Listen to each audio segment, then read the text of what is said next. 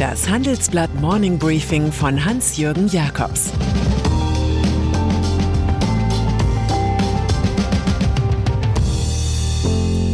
Guten Morgen allerseits. Heute ist Freitag, der 9. April, und das sind heute unsere Themen. Sonntags-Showdown der Unionsspitze, das Ende einer Pariser Elitenschule und Abschied von der Vielfliegerei. Handelsblatt Green, der Podcast mit den Antworten auf die wichtigsten Fragen rund um Klima, Energiewende und Nachhaltigkeit. Wir sprechen mit Experten aus Wirtschaft, Politik und Wissenschaft über die CO2-Bilanz von E-Autos, den Sinn und Unsinn eines Plastikverbots oder Mythen und Fakten rund um den Klimawandel. Ab dem 16. März überall da, wo es Podcasts gibt. Mehr dazu unter handelsblatt.com/green und in den Shownotes.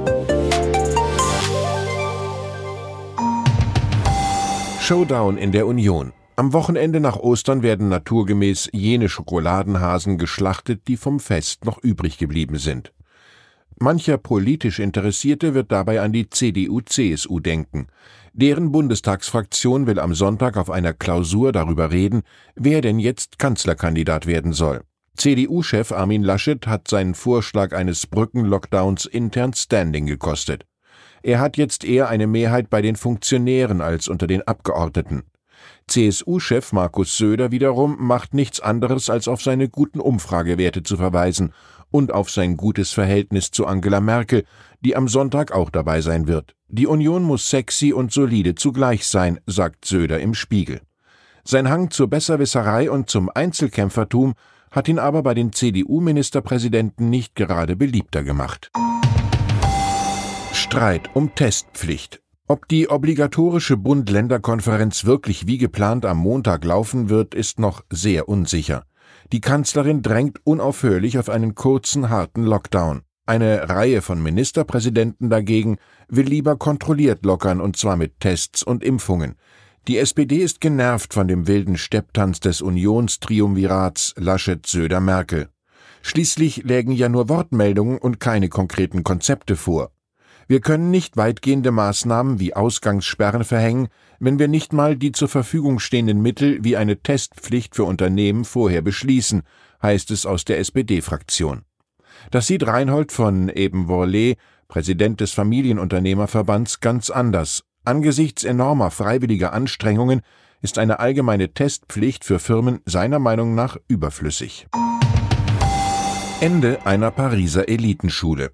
Frankreich hat seine Enarchen heiß geliebt, so nennen sich die Absolventen der Elitehochschule École Nationale d'Administration, kurz ENA.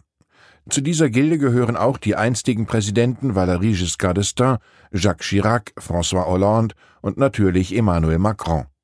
Aber jetzt löst der amtierende Regierungschef die Kaderschmiede auf. Dort hatten sich vor allem Kinder aus gut situierten Haushalten eingefunden. Die Financial Times nennt solche Verbindungen sogar fast inzestuös. Auch die Gelbwestenbewegung war von der erfolgreichen Elitenbildung der Schule irritiert. Man ist unter sich geblieben. Das gilt aber nicht nur für jene Zuchtanstalt namens ENA, die es jetzt nur noch als Legende gibt. Abschied von der Vielfliegerei.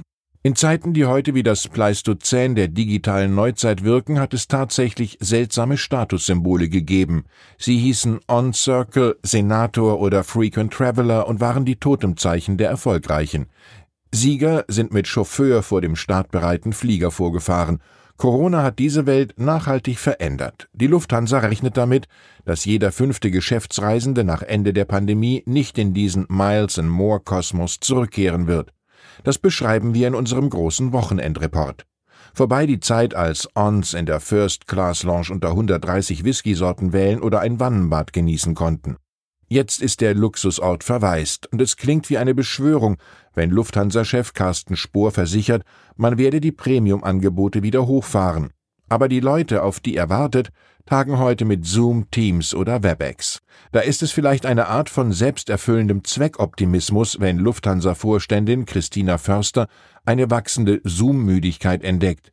Im Handelsblatt-Interview sagt sie über ihre wichtigste Kundschaft, Unsere Vielflieger sind uns wichtig und wir möchten sie auch künftig dabei unterstützen, dass sie Vielflieger bleiben. Unsere Ons sind eben stolz darauf, dass sie sich diesen Status erflogen und nicht erkauft haben. Über die Zukunft, sagt die 49-jährige Managerin, die Menschen werden stärker reflektieren, ob sie eine Reise machen oder nicht. Reisen, um Verträge zu besiegeln, werden weiter stattfinden. Und über die künftige Ausstattung verrät Förster, es wird verschiedene Sitztypen in der neuen Generation der Business Class geben, etwa für Passagiere, die arbeiten oder solche, die sich eher unterhalten wollen. Das alles klingt verheißungsvoll. Es ändert aber nichts daran, dass auch die Lufthansa die Business Class verkleinert, denn die Flugschau mancher Gäste wird ergänzt durch das Flugsparen der Controller. Neue Klimabewegung in der Union. Schon im Jahr 2040 soll ganz Deutschland klimaneutral sein. Das verkünden drei junge Mitglieder von CDU und CSU und haben einen Verein namens Klimaunion gegründet. Am heutigen Freitag lassen die Initiatoren den Startschuss ertönen. Philipp Schröder, ehemaliger Deutschlandchef von Tesla, Greenpeace-Aktivist Heinrich Strössenreuter und Wiebke Winter, mit 25 jüngstes Mitglied im CDU-Bundesvorstand. Sie fordern ein umfassendes Klimagesetz, das die bisherigen Tippelschritte des Schwarz-Rot-Kabinetts unter Merkel möglichst bald vergessen lassen soll. Lieber Wind vom Deich als Öl vom Scheich, wirbt Winter mit warmen Worten. Mein Kulturtipp zum Wochenende. Bagdad nach dem Sturm. Im Original Bagdad Central ist eine sechsteilige Serie, die in der Mediathek des deutsch-französischen Senders Arte zu sehen ist. Im Free TV laufen die Folgen vier bis sechs am nächsten Donnerstagabend. Zu erleben ist das Chaos nach dem Sturz Saddam Husseins und dem Einzug der Befreiungstruppen, und zwar aus Sicht der Bevölkerung. Im Mittelpunkt steht ein langjähriger Polizist, grandios gespielt von Walid Suader, der für seine beiden Töchter und für ein bisschen Selbstehre kämpft. Das gelingt nur durch Kollaboration mit den amerikanischen und britischen Soldaten.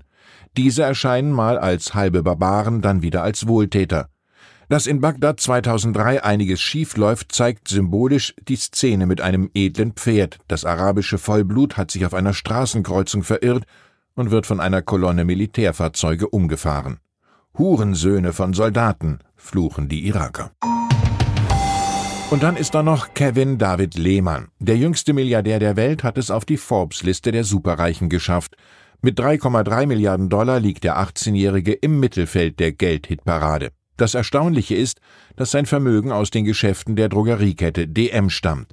Diese schreibt man in der Öffentlichkeit ganz dem Gründer Götz Werner zu. Aber der hatte 1974 nicht genug Geld für die Expansion und nahm Günter Lehmann als Gesellschafter auf.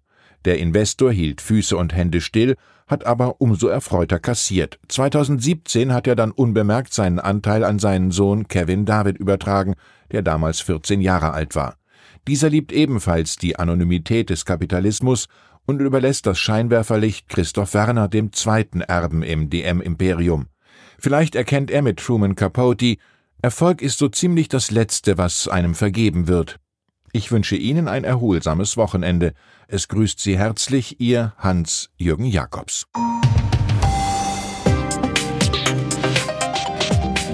Ab 17 Uhr sprechen wir bei Handelsblatt Today über alle Themen, die die Finanzwelt bewegen.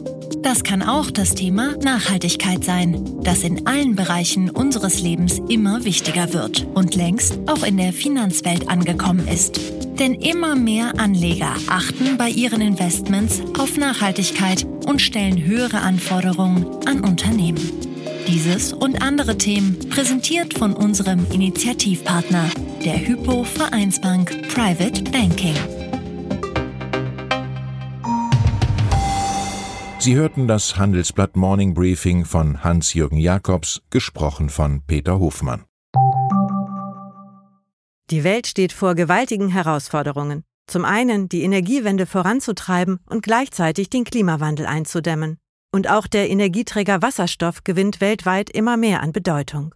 Doch wie geht es weiter? Erfahren Sie mehr auf dem Handelsblatt Wasserstoffgipfel 2024 am 12. und 13. Juni in Essen. Infos unter handelsblatt-wasserstoffgipfel.de. Mit dem Vorteilscode Wasserstoff 2024 erhalten Sie einen Rabatt von 15% auf die Tickets.